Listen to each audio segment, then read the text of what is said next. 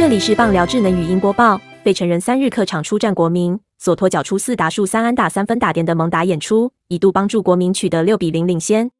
但费城人前海贼王麦卡臣吹起反攻号角，单场二安贡献四分打点。费城人后来居上七比六击败国民，连七场比赛至少得七分，是一九三三年后首次。这场比赛先得分的是国民，三局下二出局连三支安打，其中有二支是全垒打，索托炸裂两分炮，国民三比零领先。五局下国民开局连五棒上垒，其中四支是安打，在下三分，比数拉开成六比零。前五局仅击出二支安打，一分未得。费城人六局上二支安打，一次保送，一出局攻占满垒。麦卡臣一棒敲出清垒，二垒安打，费城人追回三分。八局上费城人攻势再起，单局三支安打。一次保送加上国民守备失误，七比六逆转战局，最终赢下比赛。